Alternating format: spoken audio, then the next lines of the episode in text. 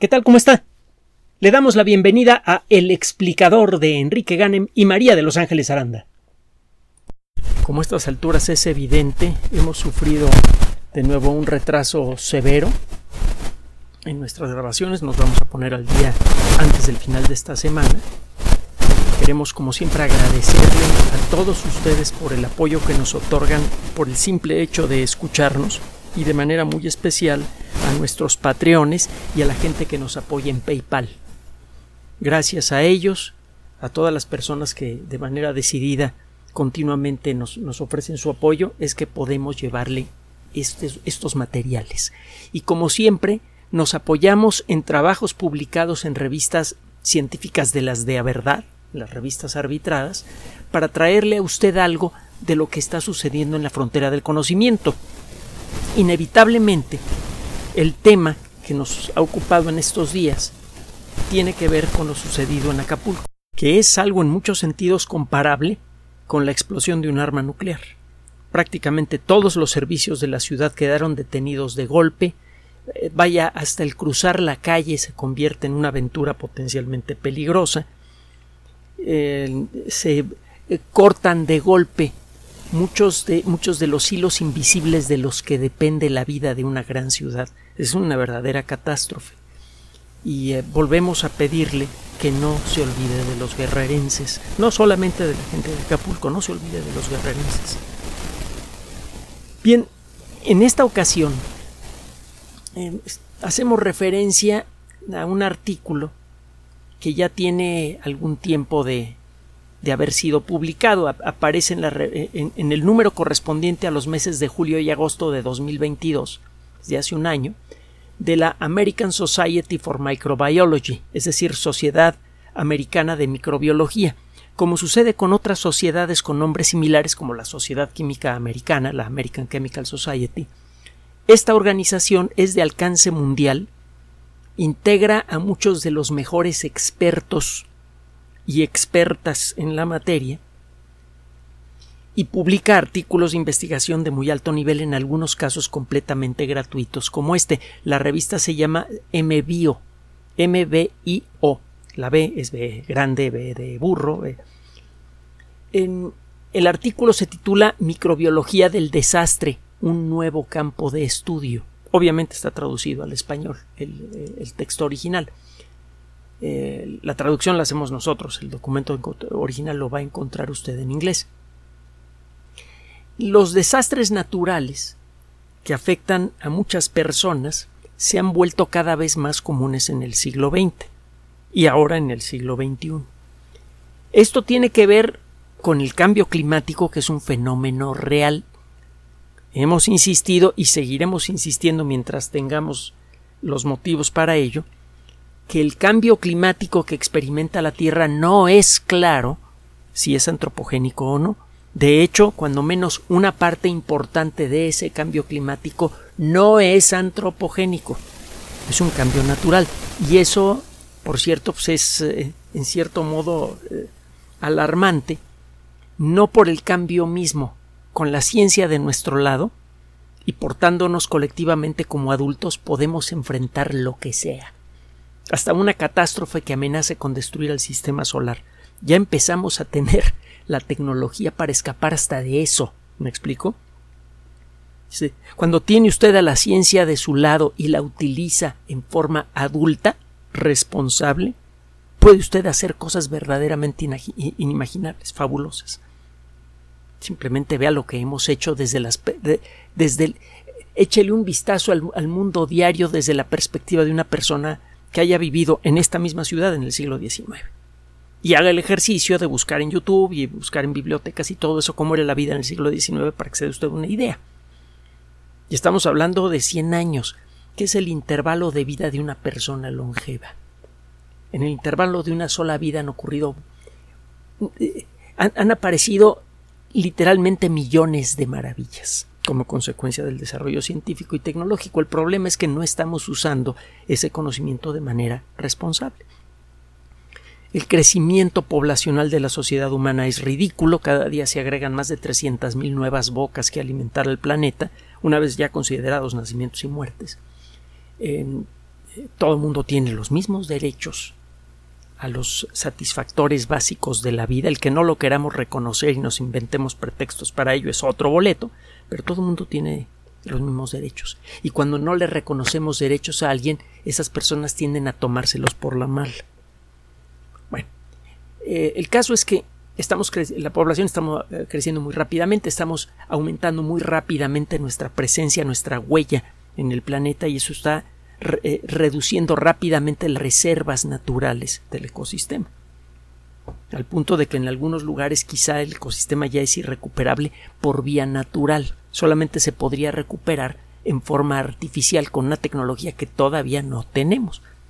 Parece que vamos a tener, pero todavía no la tenemos. Es otro punto. El caso es que cada vez hay más gente. Cada vez más gente se pone en donde no se debe poner. Por ejemplo, cerca de los océanos, en zonas de gran actividad sísmica, etcétera, etcétera, etcétera.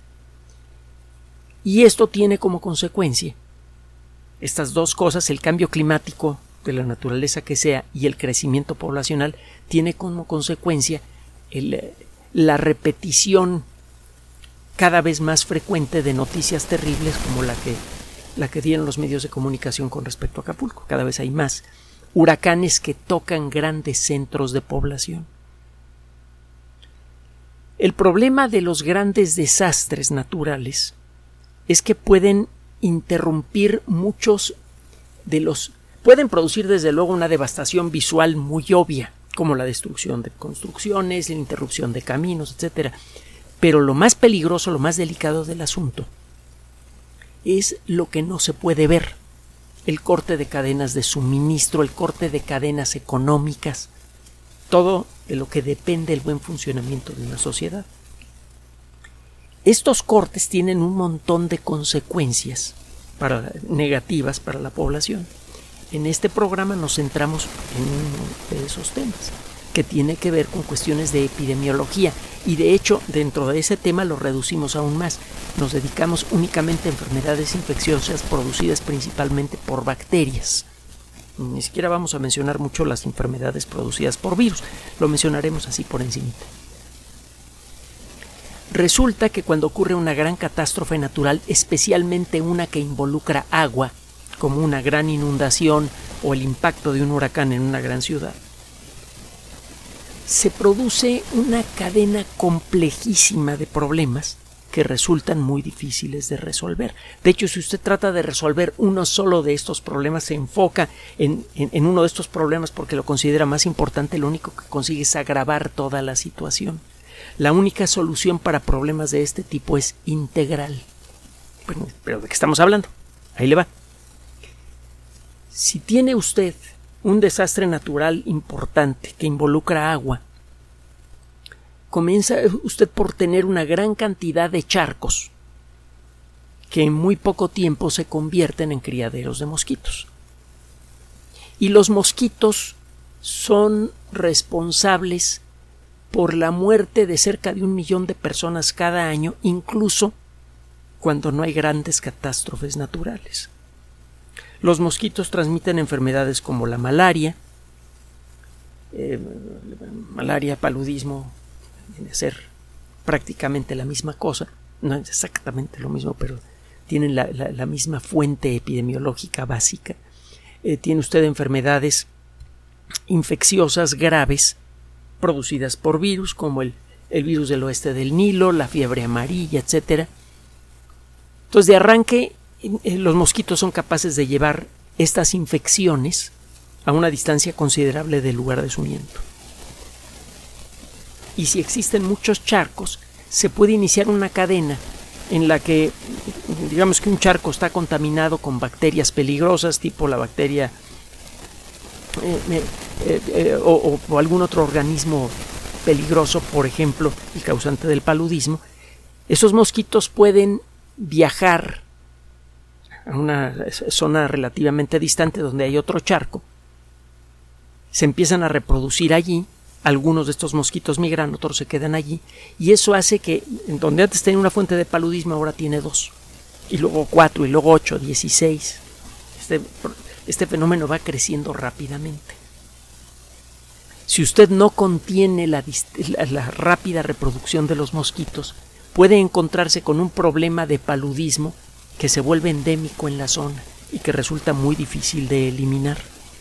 La cantidad de recursos que necesita usted para controlar la población de mosquitos en miles de charcas pequeñas y grandes que han sido generadas por una lluvia torrencial o por el impacto de un huracán es muy considerable y es un esfuerzo que además de costar muchísimo dinero, requiere muchas veces llegar a sitios de difícil acceso para echar las sustancias necesarias para controlar a los mosquitos. Y esto no siempre es posible. Este es un, pequeño ejemplo de, lo que sucede en términos epidemiológicos cuando hay un desastre como el de Acapulco. Existen otras, eh, muchas otras consecuencias directas o indirectas a nivel microbiológico únicamente del impacto de, un gran huracán. En el 2021 se hizo un coloquio relacionando a, microbios, a, organismos microscópicos infecciosos y al cambio climático. Que bueno, pues debería agregar al crecimiento poblacional, en el que se discutieron este tipo de cuestiones. Y lo que encontraron las personas que asistieron a este coloquio, expertos principalmente en microbiología, pero también expertos en meteorología, en eh, geofísica, en, muchas disciplinas, fue que existen una serie de otros factores, además del factor microbiológico básico, que complican mucho el panorama para las, eh, eh, las personas que habitan en una zona de desastre. Hay muchas enfermedades que son naturales a estas condiciones. Por ejemplo, la leptospirosis. La leptospirosis es producida por un microorganismo que se parece un poco eh, de lejos al microscopio a la causante de la sífilis. Algunas enfermedades son fáciles de diagnosticar con eh, un breve examen clínico, eh, un médico armado con sus ojos, unas pocas herramientas y conocimiento puede diagnosticar algunas enfermedades con, eh, con rapidez, pero hay otras que son muy difíciles de diagnosticar, a menos que se cuente con un laboratorio bien equipado, en un hospital que esté en perfecto estado. Ese es el caso de la leptospirosis. La lista de eh, posibles síntomas de la leptospirosis es muy amplia. El caso es que si incluso hay gente infectada que no muestra síntomas, pasa con muchas enfermedades. Todas las personas que sufren de leptospirosis pueden llegar a tener problemas graves que incluso pueden poner en serio riesgo a su vida, como problemas de meningitis, inflamación del cerebro, bueno, de las membranas que están alrededor del cerebro, el cerebro queda presionado y si esta inflamación es suficientemente grande, una persona puede llegar a morir. También eh, daño renal, que puede llegar a producir una falla renal con las mismas consecuencias, eh, puede producir daño hepático a punto de que el, hígado falle y usted no puede vivir más que unas pocas horas con el hígado eh, detenido, eh, problemas para respiración. Y como esos síntomas no se presentan todos en las personas con leptospirosis y cada uno de esos síntomas aparece en muchas otras enfermedades, el llegar a un diagnóstico correcto a tiempo para dar el tratamiento correcto es muy difícil en un hospital bien equipado. En un hospital destruido por un huracán y que tiene apenas los elementos más básicos para darle atención a los pacientes, eh, eh, la detección de la leptospirosis puede resultar imposible. Y la leptospirosis se puede contraer si tiene usted una rasgadura en la piel, que son muy comunes en personas que acaban de sobrevivir a un gran huracán, y entre en contacto con agua sucia que tenga leptospira, la bacteria correspondiente. Entonces, eh, este es otro problema de salud difícil de diagnosticar, difícil de tratar y que se puede extender rápidamente en la población que está expuesta continuamente al contacto con agua sucia. Y de hecho, si tiene usted una fuente de agua eh, estancada y una persona con leptospirosis vive cerca de la zona, pues eventualmente el agua que elimina esa persona en forma de orina puede llegar a, contaminar la fuente de agua. La leptospirosis se puede eh, dispersar de muchas formas diferentes. Y hay otro problema. No solamente los seres humanos se enferman de leptospirosis, también roedores, perros, ganado. La leptospirosis es un problema común de salud en ciertos ambientes que está normalmente bajo control.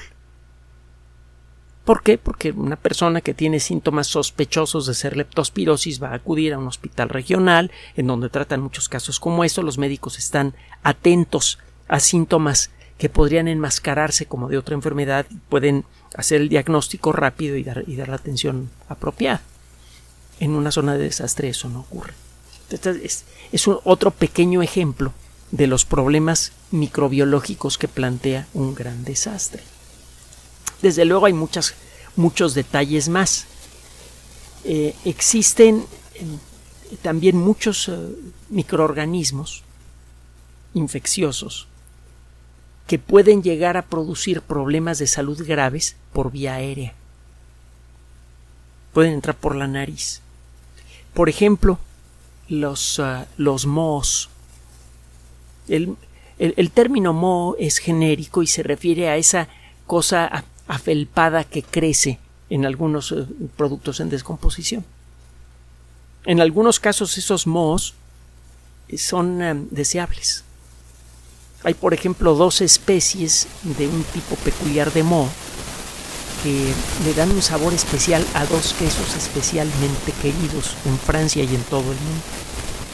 Estos mohos tienen un nombre científico, Penicillum camemberti y Penicillum roqueforti. Adivine de qué quesos estamos hablando. Y estos eh, microorganismos también producen una sustancia que es mayormente inocua para los seres humanos. Es muy raro que alguien desarrolle una alergia directa a la penicilina. Generalmente la gente que desarrolla alergias a la penicilina realmente la desarrolla a los componentes a, los compuestos, perdón, que se agregan a la penicilina para poder ser inyectada, por ejemplo. La eh, procaína, que a veces se, se, pone algún anestésico para facilitar las inyecciones de penicilina, etc. Bueno, el caso es que eh, algunos microorganismos de este tipo, algunos mohos, producen sustancias útiles y pueden tener gran valor en la industria de los alimentos. Podemos comerlos con tranquilidad, pero hay muchos que pueden producir infestaciones, invasiones verdaderamente letales.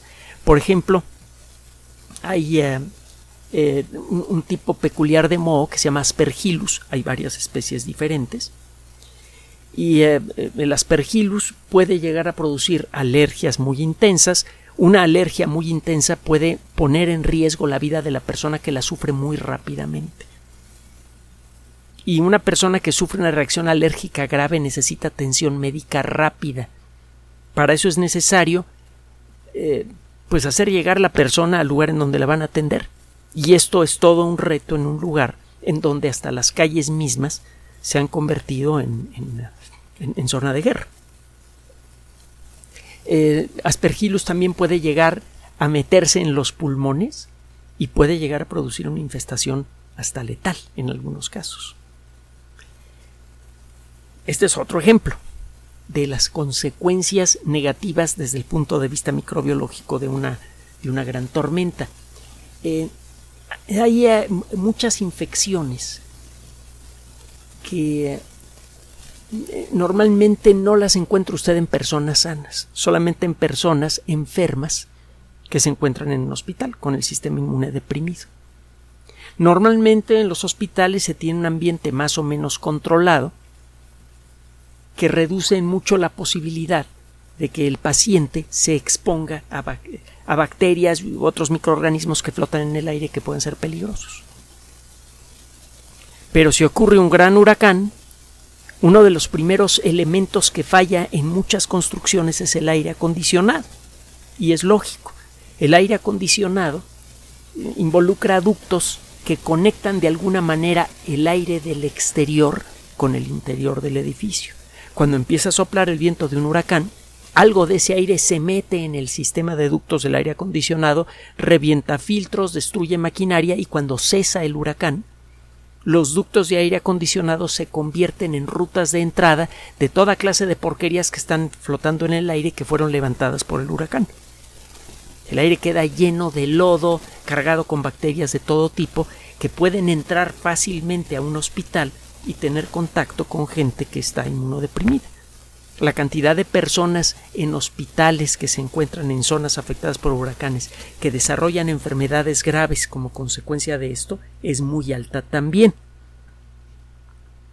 Entonces, eh, si se fija, la lista de problemas de salud que pueden provocar muchas enfermedades de este tipo es, eh, es enorme y, y estos problemas pueden crecer muy rápidamente después del impacto de un gran huracán.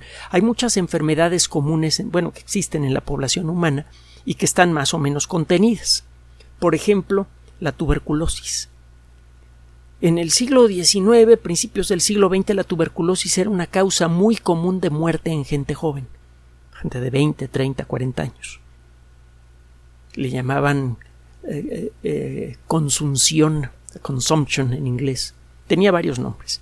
Había ciudades enteras dedicadas al tratamiento de tuberculosos y había profesionales que desarrollaban a lo largo de años una serie de habilidades necesarias para el tratamiento de personas con tuberculosis.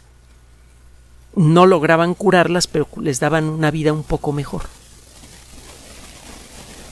Y al hacerlo se exponían a la enfermedad en gente con un gran valor moral y civil. Eh, el caso es que todo esto empezó a disminuir gracias al desarrollo de los antibióticos. Llegó el cloranfenicol, luego llegaron otros antibióticos mejores y no tan peligrosos. El cloranfenicol mal usado puede matar. Y el problema es que eh, la bacteria empezó a desarrollar resistencia y total. Ahora es posible curar tuberculosis, incluso tuberculosis avanzada, pero se necesita un tratamiento terrible con dosis como para caballo, no para ser humano. Y a veces hay que tomar esos antibióticos por un año o más, con consecuencias desagradables para la digestión y con una serie de secuelas. Aunque podemos controlar la tuberculosis, el, el tratamiento es muy complicado y no siempre se controla. Y la tuberculosis es muy contagiosa en personas susceptibles. Se cree que basta con que entren unas pocas bacterias por la nariz a una persona susceptible para que contraiga tuberculosis. La vacuna que tenemos contra la tuberculosis es efectiva para defendernos de una forma especialmente agresiva de la enfermedad, sobre todo cuando somos jóvenes, pero no protege contra todas las formas de tuberculosis. Entonces la tuberculosis sigue siendo un problema de salud pública importante. en, el mundo cada año mueren un millón de personas o más como consecuencia de la tuberculosis, es para tomarse muy en serio. Y el caso es que en muchas ciudades modernas el problema está razonablemente contenido. Las personas con tuberculosis están identificadas y están mayormente bajo tratamiento.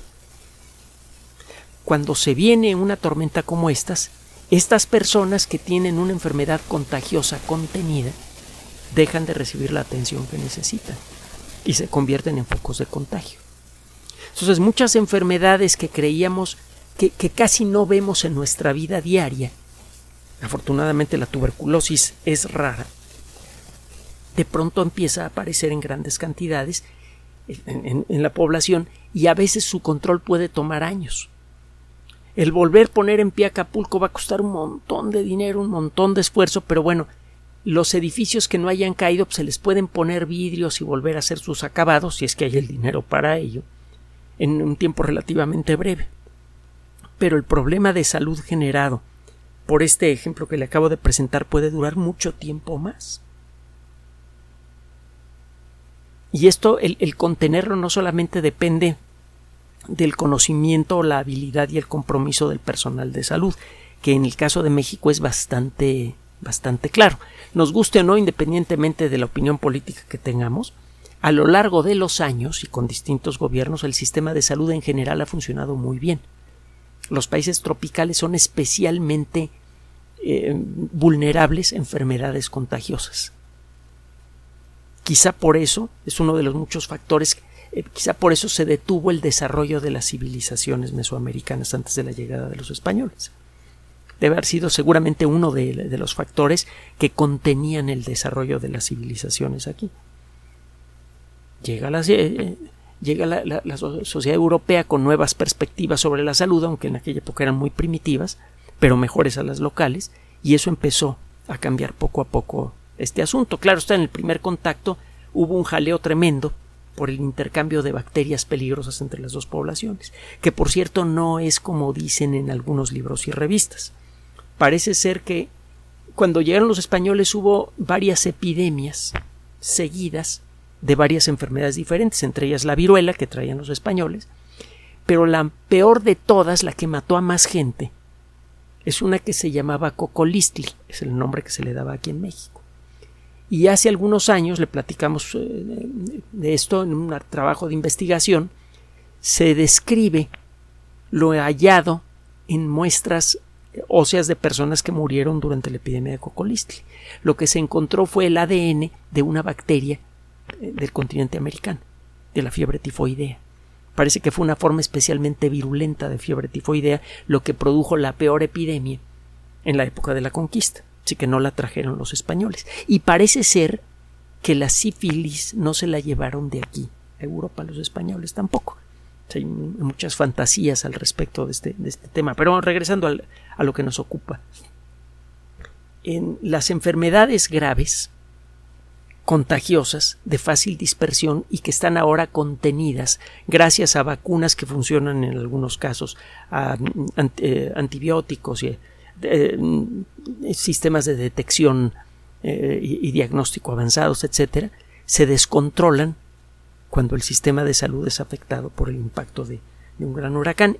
Y lo que le decía, aunque el personal de salud ponga lo mejor de su parte, que aquí en México generalmente ha sido el caso, por eso no hemos tenido epidemias de cólera, no hemos tenido epidemias de peste y de un montón de otras cosas. De hecho, hay más casos de peste cada año en los Estados Unidos que en México y son muy poquitos. Bueno, a pesar del, del esfuerzo de estas personas, cuando se descompone la logística del sistema de salud, estas enfermedades se descontrolan.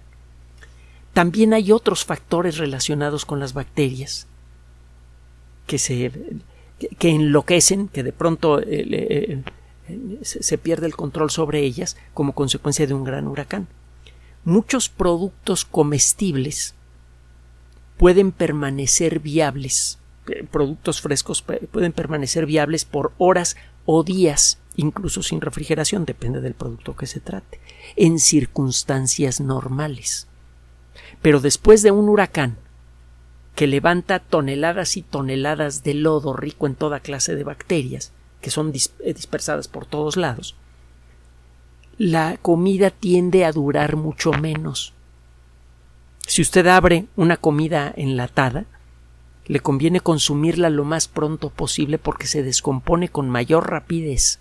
Es lo típico, que se descomponga con mucha mayor rapidez que en, el mismo lugar en circunstancias normales. Si usted ve cuánto tiempo le dura una lata de sardinas recién abierta en, en Acapulco en una época normal y lo compara ahora, verá que las sardinas duran menos. Hay bastantes bacterias en el ambiente que descomponen de manera acelerada los alimentos. Hay muchos ejemplos de esto que se ha visto en, en eh, por ejemplo, en los Estados Unidos, que es probablemente el país que es más eh, que es víctima con mayor frecuencia de grandes huracanes. Y esto puede tener consecuencias eh, tremendas. Por ejemplo, hay un hongo, se llama Phytophthora, que normalmente se dispersa por el agua, por agua contaminada. Phytophthora puede destruir tomates, puede destruir papas. Cuando un cultivo es contaminado con Phytophthora, el eliminarlo es dificilísimo. Hay que hacer un, trabajo de limpieza especial en el terreno afectado. Porque si usted simplemente quita las plantas, se espera un poquito y vuelve a sembrarlas, se le mueren de nuevo. Es necesario eliminar las esporas del hongo, que son de larga duración. Es muy complicado. Bueno, eh, hay un caso bien conocido, eh, un huracán, el huracán Irene, dispersó grandes cantidades de lodo cargado con fitoftora y eso afectó durante un tiempo muy largo, mucho después de que se, se curaron las heridas visibles del huracán Irene, eso afectó por un tiempo muy largo la producción de tomates y de calabazas. Entonces puede usted tener un problema con la producción de alimentos a largo plazo como consecuencia de la llegada de un gran huracán. Se pueden dispersar esporas de organismos peligrosos que pueden infectar fácilmente a eh, eh, silos de almacenamiento donde guarda usted granos. Hay un hongo que produce una enfermedad que se llama ergotismo, que puede, eh, puede llegar a aparecer con mayor frecuencia en granos que han sido contaminados por el, viento arrastrado por un huracán que lleva mucho lodo. Entonces, en, esta es una pequeña muestra de los complejísimos problemas que a corto y largo plazo, de, problemas sanitarios a corto y largo plazo que puede producir un gran huracán. El sobrevivir a las consecuencias de un gran huracán eh, generalmente involucra un esfuerzo sostenido de mucho tiempo. Lo primero, desde luego, es salvar a toda la gente que se pueda, darle atención a todas las personas que lo necesitan, llevar rápidamente alimento, agua, medicamentos básicos a la población con urgencia. Imagínese una persona que necesita, por ejemplo, insulina eh, y que de pronto ve que todas las farmacias han sido destruidas. También hay que considerar esto para tener una perspectiva un poco más fría y objetiva de algunos actos de pillaje que se vieron en, Acapulco. Algunos conste. Cuando enfrentamos una catástrofe de cualquier tipo, generalmente se descompone parte del tejido social y no nos damos cuenta cómo ese tejido social ha sido construido a lo largo de años, gracias en buena medida al conocimiento científico, para salvaguardar nuestra integridad y nuestra salud. Cuando se rompe ese tejido, muchos enemigos invisibles que a veces ni siquiera sabíamos que existen pueden salir de su escondite y amenazar nuestra existencia, a veces por mucho tiempo. De nuevo, la única manera de resolver este tipo de problemas es manteniendo la atención continua en ellos durante el tiempo necesario. Acapulco y cualquier otro, otro rincón del país que haya sufrido desastres naturales requiere de una atención continua a largo plazo para recuperarse por completo. Por favor, no se olvide de los guerrerenses. Gracias por su atención además de nuestro sitio electrónico www.alexplicador.net. Por sugerencia suya tenemos abierto un espacio en Patreon, el explicador Enrique Ganem, y en PayPal, el explicador patrocinio por los que gracias a su apoyo sostenemos este espacio. Puede usted descargar gratuitamente estos audios en formato MP3 en Spotify y en iTunes como El Explicador sitio oficial y en SoundCloud como El Explicador y con formato de video en YouTube en El Explicador sitio oficial. Recuerde nuestras redes sociales de siempre, Twitter Enrique-Ganem y en Facebook Enrique Ganem sitio oficial, El Explicador y los grupos que usted ya conoce. Finalmente, El Explicador siempre somos María de Los Ángeles Aranda y Enrique Ganem. Gracias.